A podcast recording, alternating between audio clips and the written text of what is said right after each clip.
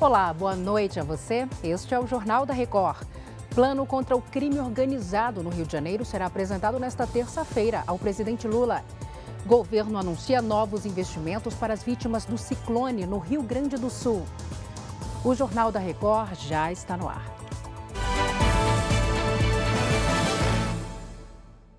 Oferecimento: Bradesco. Empréstimo na hora em três cliques é fácil. O governo de São Paulo não pretende ampliar o número de câmeras corporais usadas por policiais militares no estado.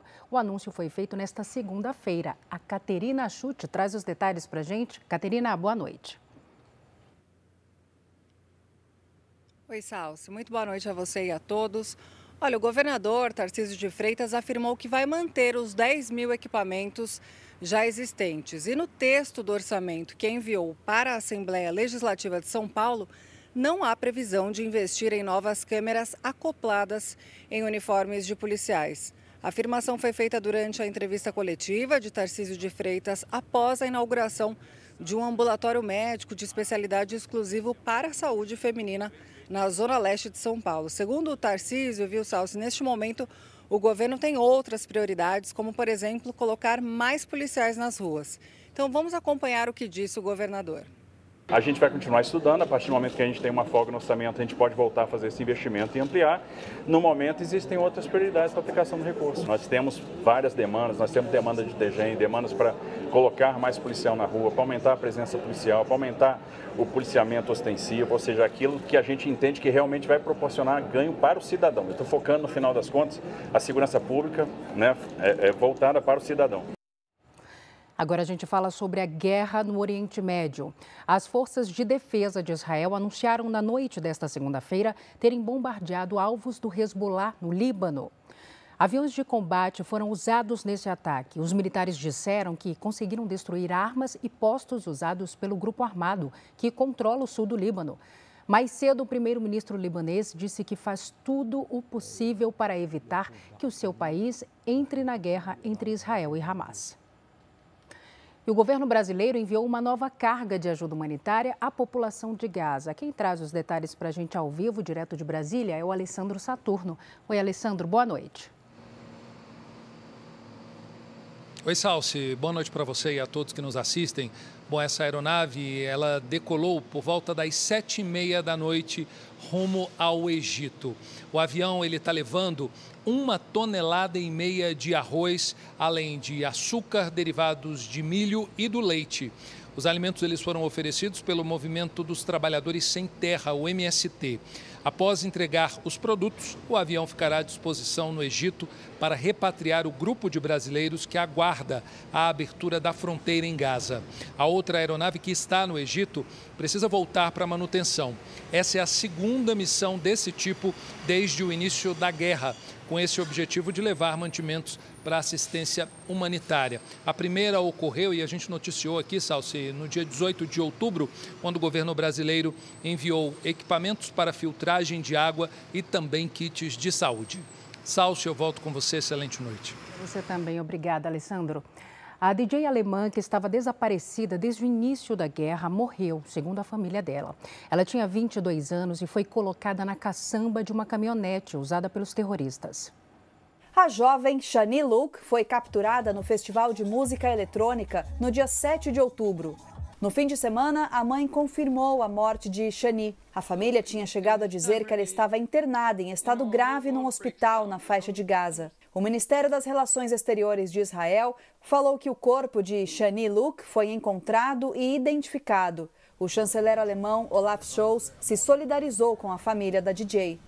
Nesta segunda-feira, o primeiro-ministro de Israel, Benjamin Netanyahu, descreveu como propaganda psicológica cruel o vídeo divulgado pelo Hamas mostrando três mulheres que são mantidas reféns desde o ataque do dia 7 de outubro. O Jornal da Record decidiu não mostrar o vídeo em respeito às famílias dos sequestrados.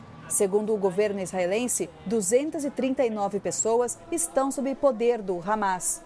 O grupo extremista declarou que só vai libertar os sequestrados se Israel soltar todos os palestinos que estão presos.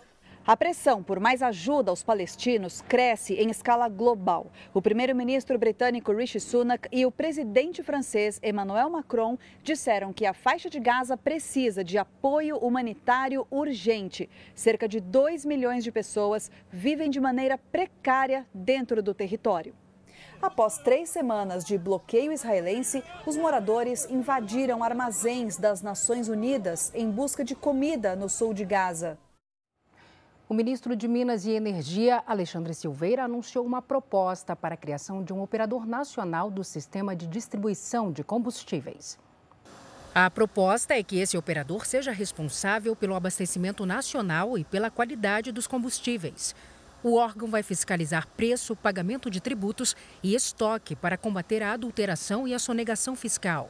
O governo está muito preocupado em dar eficiência a toda a cadeia de combustíveis no Brasil. Nós queremos que ele seja complementar com a ANP, como a ONS é complementar com a ANEL, a fim de que a gente possa ter segurança de que toda vez que a Petrobras ou qualquer outra fornecedora importador. de ou importador ou qualquer outra refinaria no Brasil que tem as refinarias privadas, que ela a, se, abaixa o preço na refinaria, que esse preço chega ao consumidor. A divulgação foi feita durante o primeiro encontro de óleo, gás e biocombustíveis para o fortalecimento da cadeia de produção industrial e comercial brasileira, em Belo Horizonte. O operador, segundo o ministro, terá participação do governo federal e da iniciativa privada. O projeto de lei vai ser encaminhado ao Congresso Nacional. O governo federal anunciou um investimento de 65 milhões de reais para reconstruir as cidades gaúchas atingidas pela passagem de ciclones extratropicais. Os ministros da Educação, Camilo Santana, e da Secretaria de Comunicação Social, Paulo Pimenta, encontraram prefeitos de cidades em situação de emergência.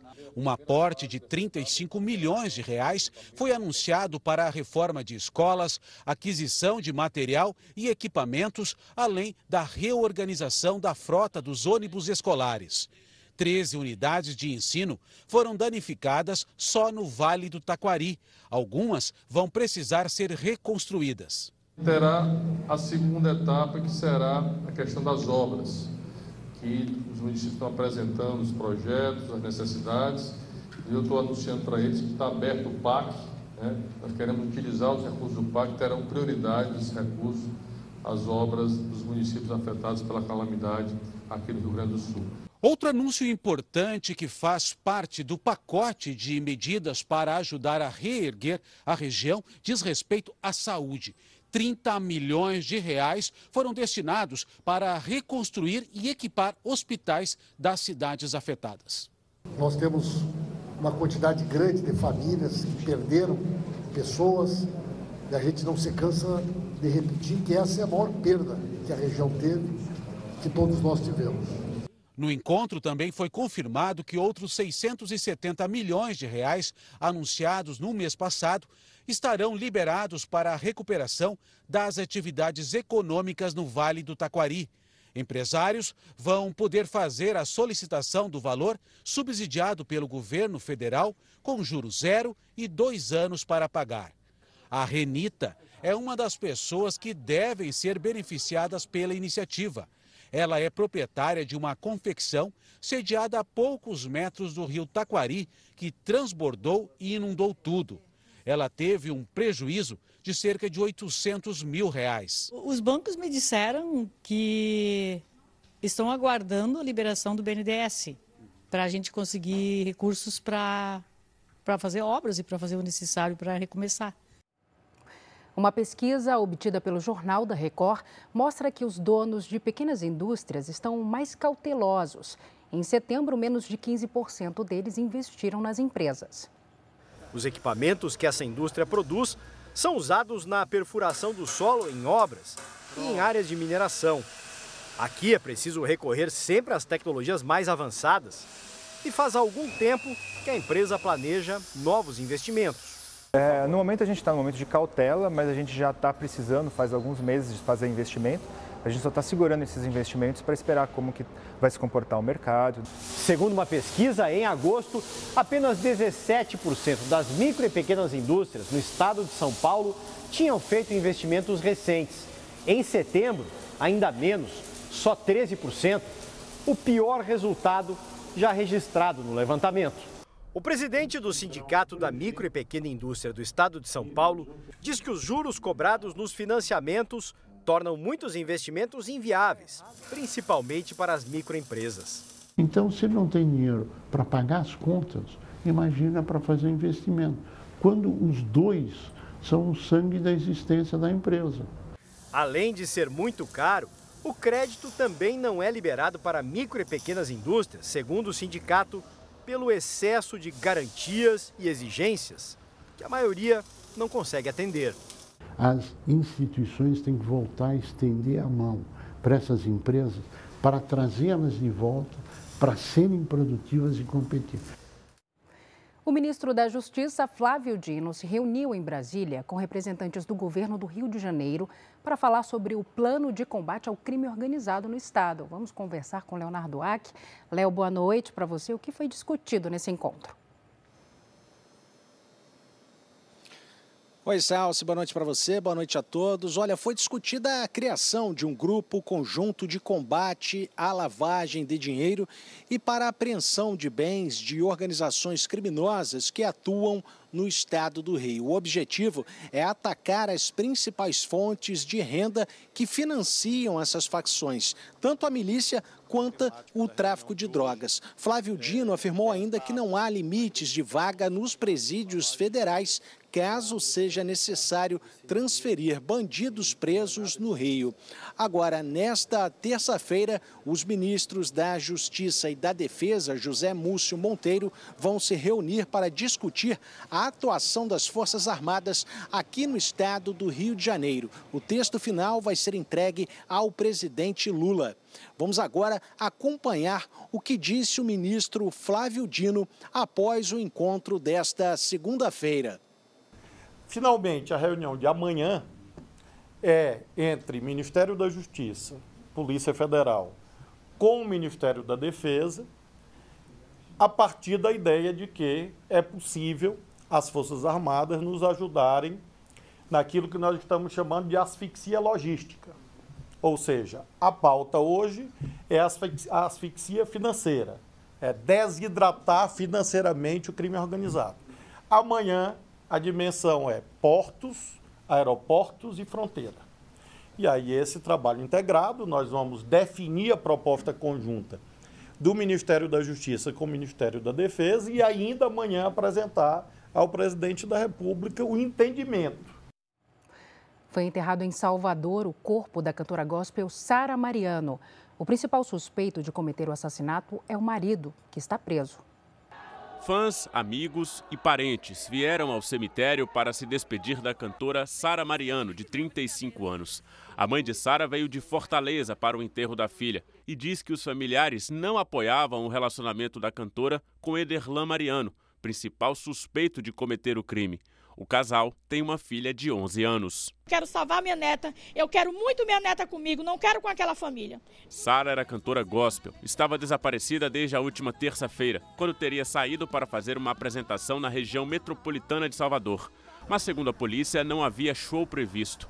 A suspeita dos investigadores é que o marido, que também era empresário dela, tem armado uma emboscada para atrair a vítima ao local do crime. E a justiça da terra vai ser feita e provas concretas vão ser levantadas. Ederlan Mariano segue preso e vai passar por audiência de custódia amanhã. A polícia não tem dúvidas de que o crime foi cometido por mais de uma pessoa e segue com as investigações em busca dos outros suspeitos. Ainda não sabemos dizer quantas pessoas participaram da, do planejamento e da execução e nem quem são essas pessoas. Buscaremos, buscaremos ao longo das investigações. A defesa de Ederlan diz que ele é inocente. A polícia cumpriu hoje um mandado de busca e apreensão na casa onde a família morava, na periferia de Salvador.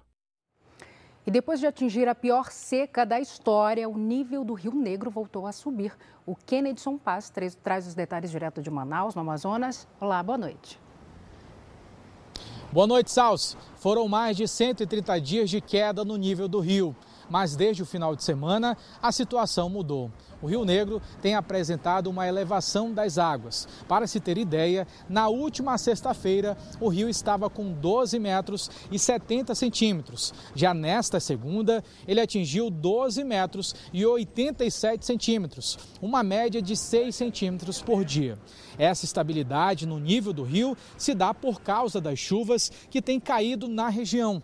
Lembrando que no mês de outubro, o Rio Negro atingiu o menor nível da série histórica, ficando abaixo dos 13 metros. Quando o rio está cheio, ele chega a atingir 27 metros. Mesmo com a melhora, 60 cidades do Amazonas ainda estão em estado de emergência por conta da seca. Salce. Obrigada, Kennedson. O ministro da Fazenda, Fernando Haddad, disse que mantém a meta fiscal definida pelo governo. Ele se encontrou com o presidente Lula. Lula e Fernando Haddad se reuniram pela manhã no Palácio do Planalto. Na sequência, o ministro da Fazenda anunciou os nomes de dois novos indicados à diretoria do Banco Central. O professor Paulo Puquete e Rodrigo Teixeira, servidor de carreira. Ambos são doutores em economia e precisam ser aprovados pelo Senado. Os nomes foram indicados com o aval de Lula. Na semana passada, o presidente disse não se importar se a meta fiscal será cumprida no ano que vem. A fala colocou em xeque o trabalho da equipe econômica do governo. Hoje, o ministro da Fazenda manteve o compromisso com o equilíbrio das contas, mas não garantiu que o déficit será zerado. Quando falam, ah, o presidente está prejudicando o país, o presidente está sabotando o país. Não, o que está acontecendo é que o presidente está constatando os problemas advindos de decisões que precisam ser, algumas, as que podem ser reformadas, serem reformadas e as que não podem ser reformadas serem saneadas. Haddad culpou governos anteriores pela queda nas receitas e disse que pode enviar mais propostas ao Congresso para ampliar a arrecadação. Eu não mudei de ideia. continuo com a mesma ideia. Porque eu acredito que vai ser melhor para o país. Se a gente perseguir. Agora, eu preciso de apoio político. Preciso do Congresso, preciso do Judiciário. E tenho tido a, a colaboração até aqui, tanto de um quanto do outro. E se eu tiver que antecipar medidas que eu ia tomar em 2024, e a Casa Civil, e o presidente, e a coordenação de governo concordar, eu encaminho. O presidente e o ministro da Fazenda se encontrarão amanhã com líderes da base governista para discutir medidas para ampliar a arrecadação. Quem continuar especulando de que não tem sintonia entre, a, entre o presidente Lula e a política econômica conduzida pelo ministro Fernando Haddad vai perder dinheiro de novo. O ex-senador Teomário Mota foi preso agora à noite pela Polícia Militar de Goiás. Ele é suspeito de envolvimento na morte da mãe da própria filha e era considerado foragido. Antônia Souza foi assassinada no mês passado, em Roraima. Segundo as investigações, a fazenda do ex-parlamentar foi usada para planejar o crime e treinar os assassinos. A defesa de Telmário Mota ainda não se pronunciou. A Procuradoria-Geral da República recorreu da decisão que permite ao ministro Alexandre de Moraes atuar como assistente de acusação no caso em que ele e a família teriam sido hostilizados na Itália. No recurso, a procuradora-geral interina se mostrou indignada com a autorização dada pelo ministro Dias Toffoli, relator do caso no Supremo Tribunal Federal. Eliseta Ramos escreveu: Tal privilégio jamais foi admitido para qualquer autoridade, nem mesmo para o presidente da República. E que a decisão confere privilégio incompatível com o princípio republicano, da igualdade, da legalidade e da própria democracia. A PGR também pede acesso às imagens captadas pelas autoridades italianas no aeroporto e que foram colocadas em sigilo também por decisão de Toffoli. Eliseta afirma que o relator não consultou o Ministério Público sobre limitar o acesso aos vídeos, que sem o material bruto, sem cortes, não é possível formar conclusões sobre o caso e que Toffoli limitou o acesso do Ministério Público às provas da investigação. A Procuradoria quer acesso às imagens do saguão do aeroporto para entender a diferença entre as conclusões da Polícia Italiana e da Polícia Federal Brasileira. O relatório italiano afirma que o empresário Roberto Mantovani utilizou o braço direito, impactando levemente os óculos do filho de Alexandre de Moraes. Já o relatório da Polícia Federal, enviado ao STF, afirma que a mão direita de Mantovani bateu com hostilidade no rosto do filho do ministro. O advogado de Mantovani afirmou que espera a decisão de um recurso encaminhado ao gabinete de Toffoli para também ter acesso às imagens. O Tribunal Superior Eleitoral retoma nesta terça-feira o julgamento que apura suposto abuso de poder político e econômico pelo ex-presidente Bolsonaro pelas comemorações do 7 de setembro do ano passado. Até agora, dois ministros votaram a favor da condenação e um votou contra. Faltam os votos de quatro ministros. Agora a gente volta a falar sobre a guerra no Oriente Médio. Israel intensificou a operação por terra na faixa de Gaza contra o grupo terrorista Hamas o primeiro-ministro Benjamin Netanyahu negou a possibilidade de um cessar-fogo. Nesta segunda-feira, uma militar israelense sequestrada no início do conflito foi resgatada pelo exército.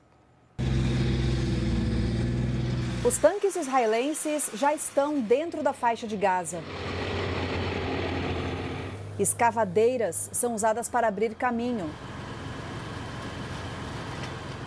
E soldados buscam a melhor posição para combate. São imagens da operação por terra que acontece em solo palestino e que foram divulgadas pelo exército de Israel. A operação é considerada a segunda fase do conflito em Gaza, onde os ataques aéreos também são mantidos. Os militares de Israel disseram ter matado quatro importantes agentes do Hamas, entre eles o comandante das tropas marinhas, Jamil Baba. Israel também diz que atingiu mais de 600 alvos ligados ao grupo terrorista.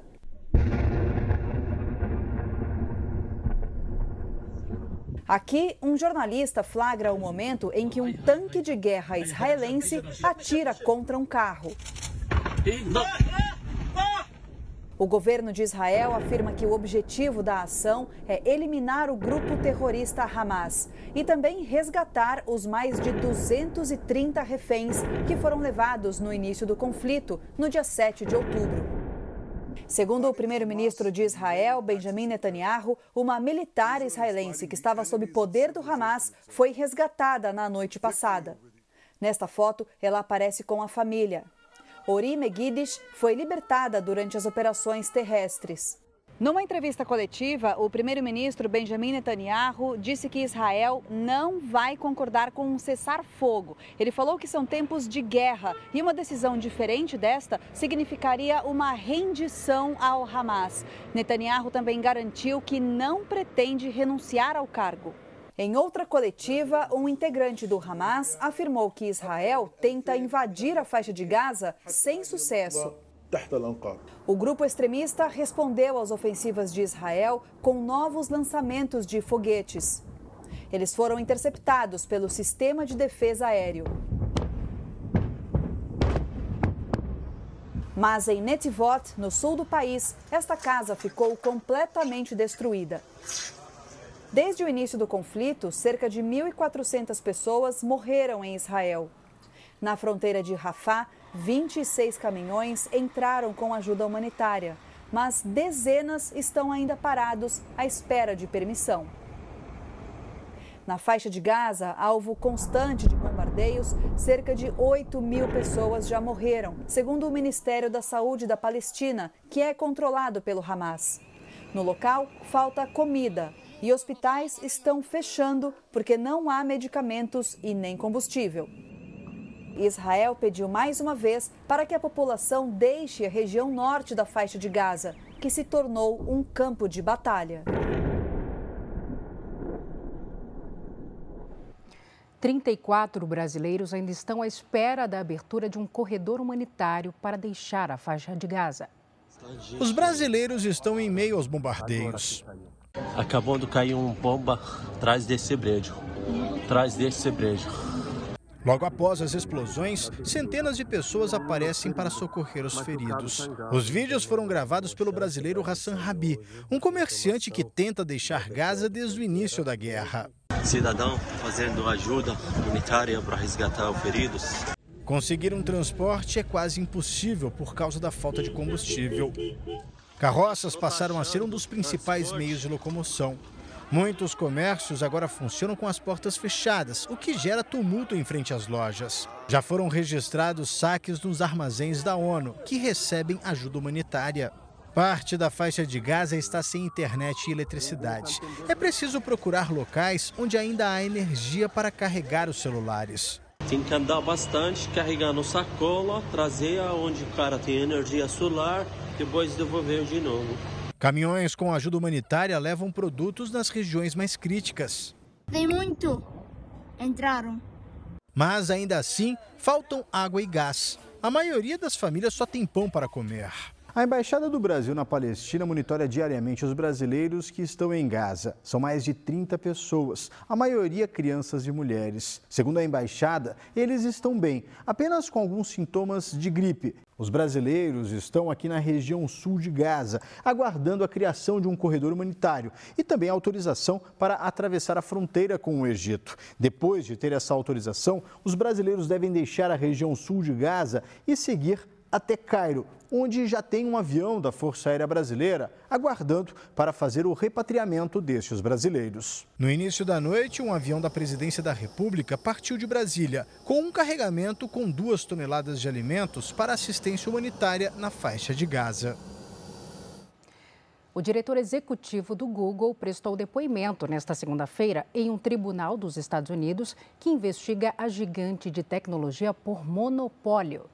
Sundar Pichai admitiu que o Google firmou contratos bilionários para a empresa ser o buscador padrão em diversas plataformas.